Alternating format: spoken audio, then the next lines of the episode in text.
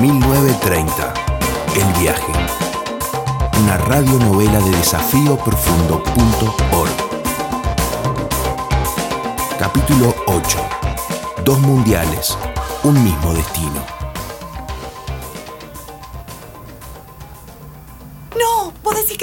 Vieron? Obvio que nos vieron. Ay, no, no me gusta habernos despedido así. A mí tampoco, pero además no lo pudimos ayudar a encontrar a su familiar en Montevideo. Busquemos alguna foto, tenemos que volver. Sí, pero, pero Fede, en caso de que encontremos alguna foto y podamos regresar, ¿no te parece que, que deberíamos contarles la verdad? ¿Cuál verdad? Que venimos del futuro, eso. Pero van a pensar que estamos locos. Bu- Bueno, pero por otro lado, ¿cómo les explicamos que desaparecimos? ¿Cómo, cómo, cómo vamos a hacer eso? Ay, no sé. Es capaz si, le- si les muestro el celu es una prueba Ah, contundente sí, o no. sí, eso sí, lo del celular es verdad. Ta, y se me ocurrió algo más arriesgado. Capaz que para ayudarlos a encontrar a su pariente, no sé, estaría bueno que tuvieran un celular por si nos necesitan, ¿Eh? ¿entendés? Eh, eh, quizás en una de esas podemos seguir viajando en el tiempo. Pero, pero decís que en algún momento vayamos a 1930, pero en Montevideo. Me muero, estaría buenísimo. La cosa es que no se me ocurre cómo decirles todo eso a Tomasino y a Antonella. En realidad, creo que deberíamos contarles todo al capitán, a Rumania y a Josephine, no solo a los gemelos. Pará, pará que eso sí está bravo, ¿estás seguro? Sí, me parece lo mejor. Y si creen que estamos locos, no sé, no perdemos nada. Bueno, ya falta poco para llegar. Para, para, para, espera un segundo, Javi. Me acabo de dar cuenta de una cosa. ¿De qué? ¿Te pusiste verde? ¿Y si vos y yo no somos los únicos que viajamos en el tiempo? ¿Qué? ¿Por qué no podría haber más gente que lo puede hacer?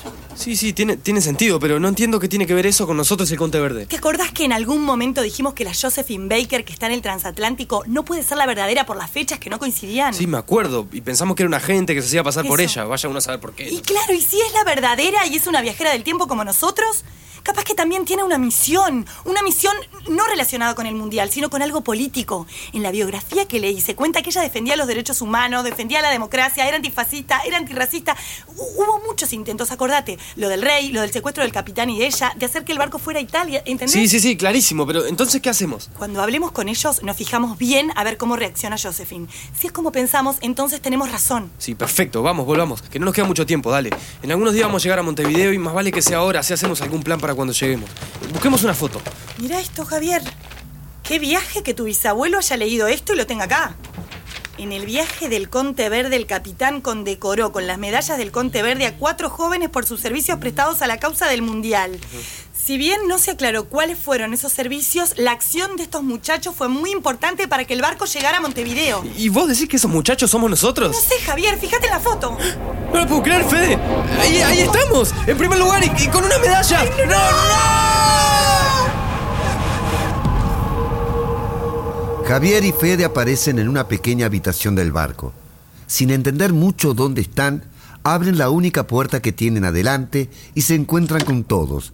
El capitán, Josephine, el rumano y los gemelos. Pero al fin llegaron.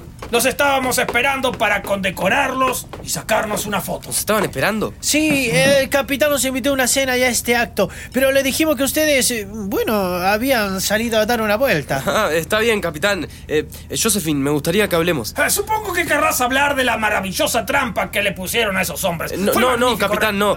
Eh, perdón que lo interrumpa, pero me gustaría que supieran quién soy y qué hago acá. Eh, ¿Qué hacemos? ¿Qué hacemos acá, ella y yo? O sea, yo... Nosotros, Nosotros, dos. nosotros no somos de esta época. ¿Eh?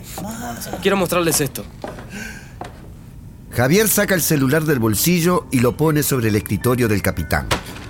La caja negra que esos alemanes quisieron robarse. Sí, la caja negra. Me acusaron de brujería, pero no es brujería ni nada que se le parezca. Es tecnología. Algo que ustedes van a ver dentro de un par de décadas. Para sorpresa de Javier, ninguno parece realmente sorprendido, salvo los gemelos. Los demás lo miran con atención, como si supieran de qué habla. Después toma el celular, se lo da al capitán que lo mira y se lo tiende al rumano, quien a su vez se lo pasa a Josephine. El celular circula de mano en mano y se lo devuelven. Ningún comentario. Javier suda a mares y se da aliento. ¿Es ahora o nunca?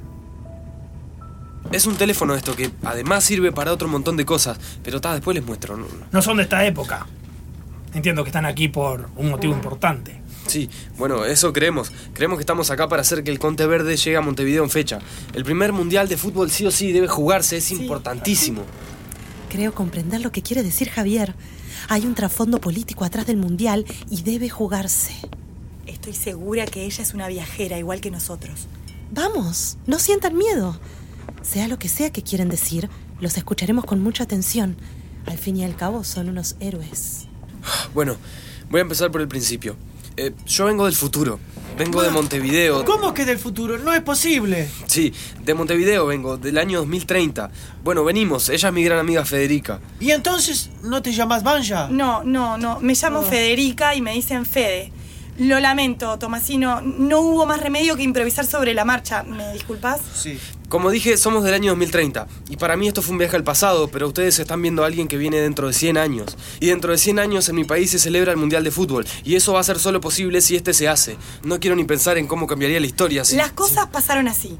Javier encontró en una caja del bisabuelo unas notas y unas fotos del día en que el Conte Verde iba a salir. Y aunque no lo crean, en una de las fotos estaba él, Javier. No sabemos cómo ni por qué, pero al verse en la foto, con una banderita y saludando el transatlántico, terminó en el muelle. En realidad a mí me tocó hacer que el Conte Verde zarpara en fecha. Quizás recuerden que el día de la partida se rompió una turbina. Sí, sí. Bueno, eso ocasionó una enorme pelea allá abajo. Entonces, como a mí me gustan los barcos y los motores, fui y la arreglé. ¡Ah, ¡Maldición! Y los inútiles dijeron que la habían arreglado ellos y pidieron un trato especial. Fuiste tú. Sí. Te felicito y te agradezco. Ya se las cobraré a esos farsantes. Ah, creo comprender. También resolviste otros asuntos, ¿no? Lo del rey Carlos II, el secuestro del capitán y Josephine, y todo esto para que se juegue el Mundial de 1930, que habilita que se haga otro dentro de 100 años en tu país. Es- Miren, con este aparato les puedo sacar una foto y van a verla ahora, enseguida y en color. En serio. Pero salí muy mal. ¿Se puede deshacer esa foto? Obvio, mira, listo. Ahora bien, ¿cómo regresan? ¿No sienten miedo a no poder volver a su país y a su tiempo y quedarse para siempre aquí? Sí, es que hasta ahora cada vez que solucionamos un problema volvemos a, a nuestro año y a nuestro país. Tan rápido como llegamos nos vamos. Eso es todo lo que sabemos. Por eso siempre desapareces luego de cada misión. Claro. Ahora lo entiendo. Yo lo que voy a contar también puede sonar descabellado. Se relaciona con el Instituto para el Futuro. En 1923, el Conte Verde hizo su primera travesía y yo era el capitán. Una noche, ya en pleno viaje, se me acercó un hombre elegantemente vestido, amable y culto. Llevaba un cartapacio de cuero repujado, del que sacó varios documentos y recortes de prensa. Para mi asombro, en varios de ellos aparecía yo, precisamente en este viaje en el que estamos ahora. Al principio pensé que me quería embaucar o algo así, pero me dio un par de explicaciones irrefutables.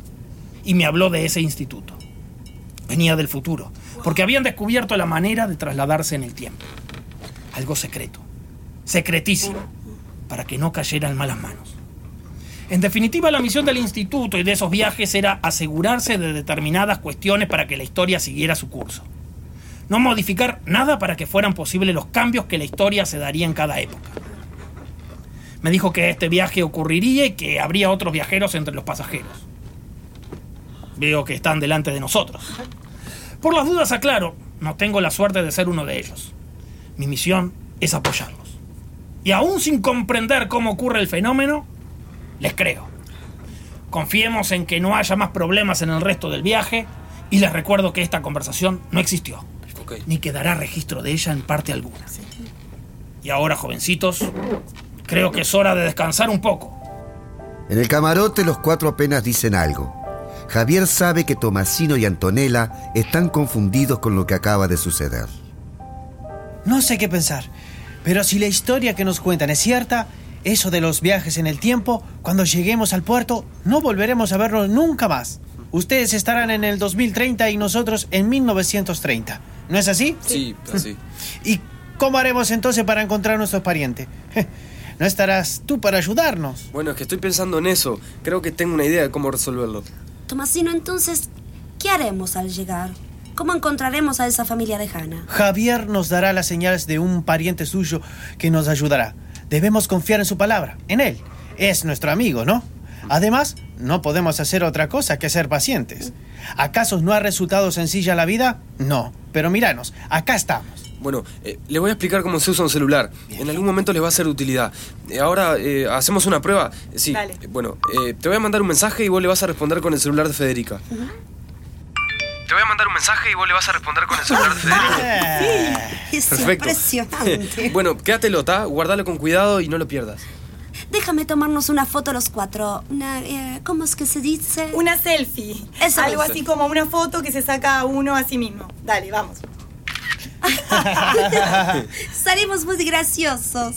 Bueno, lo importante es encontrar a los parientes de ustedes que vinieron a Uruguay. Cuéntenos todo lo que saben.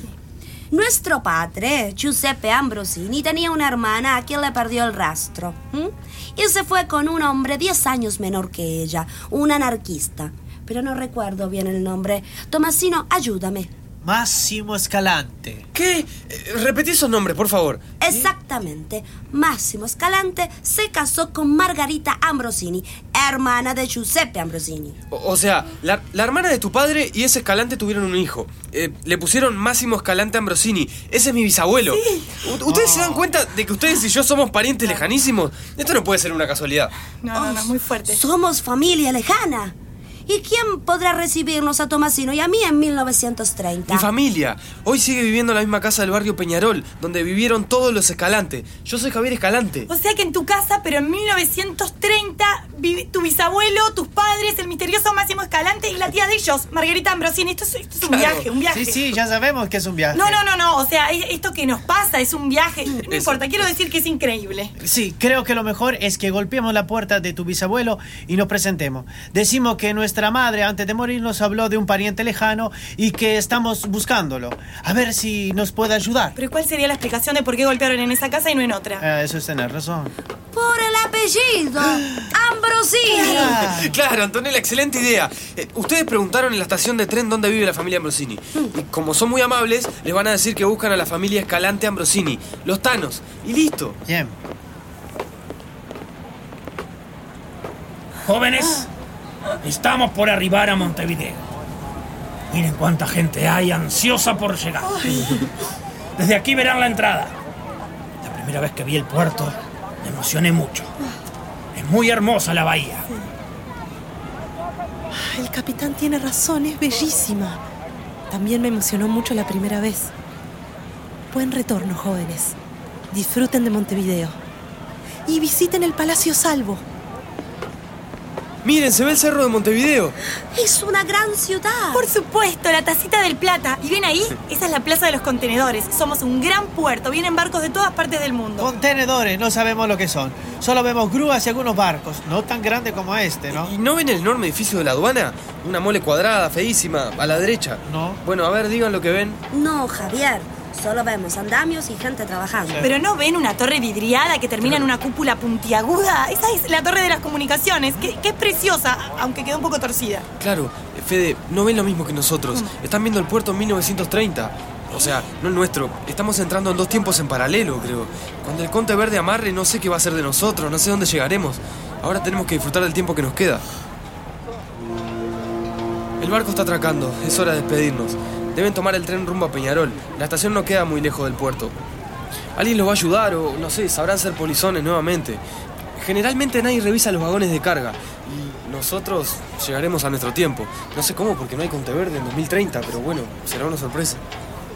No, no volveremos a vernos. Eso nos quieres decir. Y creo que no, a menos que... Ya sé lo que estás pensando. Viajar al Mundial de 1930. Seguramente en el altillo haya mucho por revisar.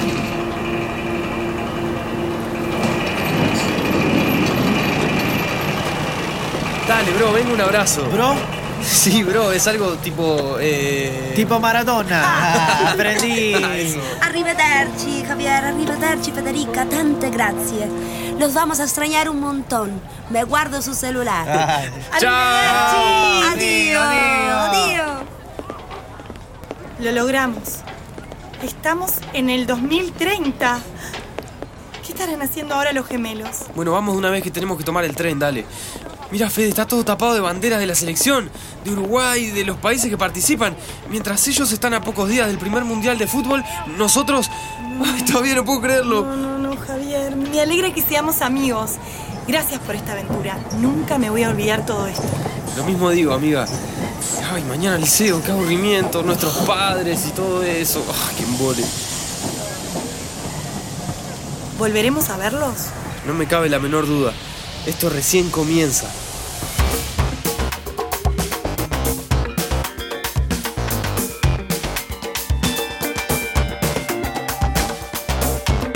La radionovela 1930, El viaje, es una ficción histórica parte de la iniciativa Desafío Profundo, producida por Pink Noise. El guion es de Maximiliano Sicard, una adaptación basada en la novela de Ana Solari. Dirección, Martín Brizolara y Maximiliano Sicard. Diseño de sonido, Martín Brizolara y Mauro Pastro. Actúan en esta radionovela Paulo Cardoso, Sergio Camargo, Mariana Escobar, Lucía García, Hernán Macón, Javier Martínez, Martín Perrone, Analía Ruiz y Matías Vespa. Narrador Roberto Romero. 1930, la trilogía, es una saga educativa transmedia. Una iniciativa del MEC, ANEP, UTEC, Secretaría Nacional de Deportes y Ceibal. Conoce más en desafíoprofundo.org.